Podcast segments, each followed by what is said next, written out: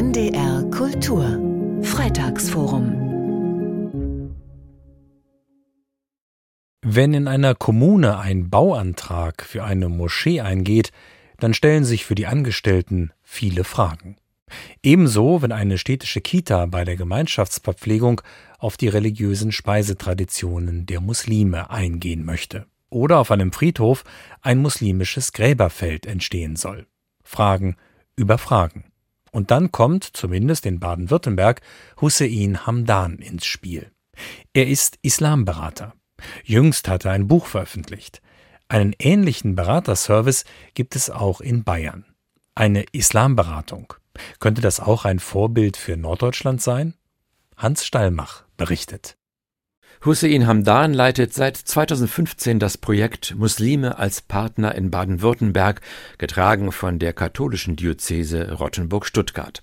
Rund 230 Mal haben Hussein Hamdan und seine Mitarbeiter Kommunen beraten, erbetene Informationen geliefert und Einschätzungen abgegeben. Klassische Themen sind zum Beispiel, wenn es um die Vergabe von Räumlichkeiten an ähm, islamische äh, Gruppen und Gemeinden geht oder Moscheebauprozesse, die Entstehung von islamischen Gräberfeldern, ein Thema, das immer wichtiger wird. Das wichtigste Thema ist aber, seitdem wir mit der Islamberatung angefangen haben, 2015, nach wie vor die Einordnung islamischer Gruppen und ähm, auch der Umgang mit ihnen in bestimmten Situationen. Die Beratungen sind bislang kostenlos. Wichtig ist aber aus Sicht der Kommunen ein weiterer Aspekt. Die Anfragen werden vertraulich behandelt. Wenn wir eine Beratung starten, dann sagen wir den Kommunen immer, dass Sie selbst entscheiden können, ob Sie öffentlich machen wollen, dass Sie sich haben beraten lassen zu dem und dem Thema. Und ich glaube, das gibt dann auch den Kommunen ein bisschen Sicherheit und nimmt ihnen dann vielleicht auch ein bisschen Ängste. In der Praxis entscheiden sich fast alle Kommunen dafür, die Beratungen nicht öffentlich zu machen. Aber genau diese Vertraulichkeit ist es, die bei muslimischen Verbänden Skepsis weckt. Werden hier hinter ihrem Rücken Entscheidungen gefällt, ohne dass sie selbst sich einbringen können oder auch nur etwas davon erfahren?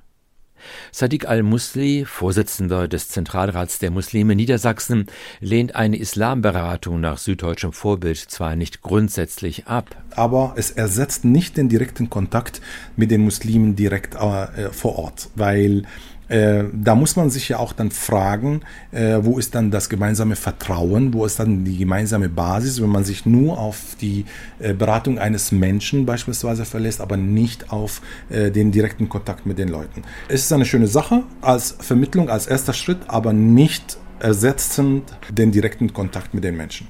Bleibt die Frage, ob die Kommunen in Norddeutschland selbst einen Bedarf sehen. Bei einer Abfrage von Delmenhorst über Hildesheim, Celle, Wismar bis Rostock heißt es übereinstimmend, ja, eine landesweite Islamberatung sei zwar grundsätzlich zu begrüßen, aber für den Kontakt mit den Muslimen vor Ort habe man ja die Integrationsbeauftragten. Islamberater Hussein Hamdan hält dagegen. Also ich glaube, wir haben in Baden-Württemberg auch Integrationsbeauftragte in jeder Kommune und ich habe die Erfahrung gemacht in den letzten Jahren, dass viele unserer Integrationsbeauftragten mit sehr viel Herzblut an ihre Themen rangehen und lassen sich trotzdem äh, beraten. Die Frage, wer alles beraten werden muss und von wem, ist also durchaus offen. Judith Strom, die im Auftrag der Deutschen Islamkonferenz muslimische Gemeindeprojekte in Ostdeutschland unterstützt, darunter auch in Mecklenburg-Vorpommern, sieht einen Informationsbedarf, der weit über die Kommunen und die Verwaltungen hinausgeht. Sei es jetzt bei dem Handwerker vor Ort, der sich fragt, was bedeutet das eigentlich, wenn ich einen muslimischen Azubi aufnehme? Ähm, bedeutet das etwas für das schon bestehende Team?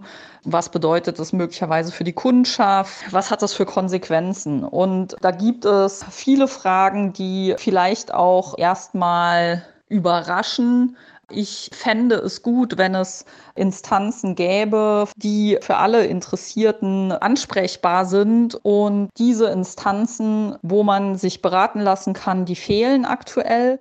Zweifelsohne ein Defizit. Auf der Suche nach einer Antwort lohnt die Lektüre des Buches von Hussein Hamdan allemal.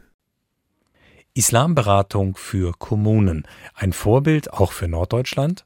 Sie hörten einen Beitrag von Hans Stallmach. Nachzuhören und nachzulesen jederzeit im Internet unter ndr.de-kultur. Das Freitagsforum hören Sie jeden Freitag um 15.20 Uhr bei NDR Kultur.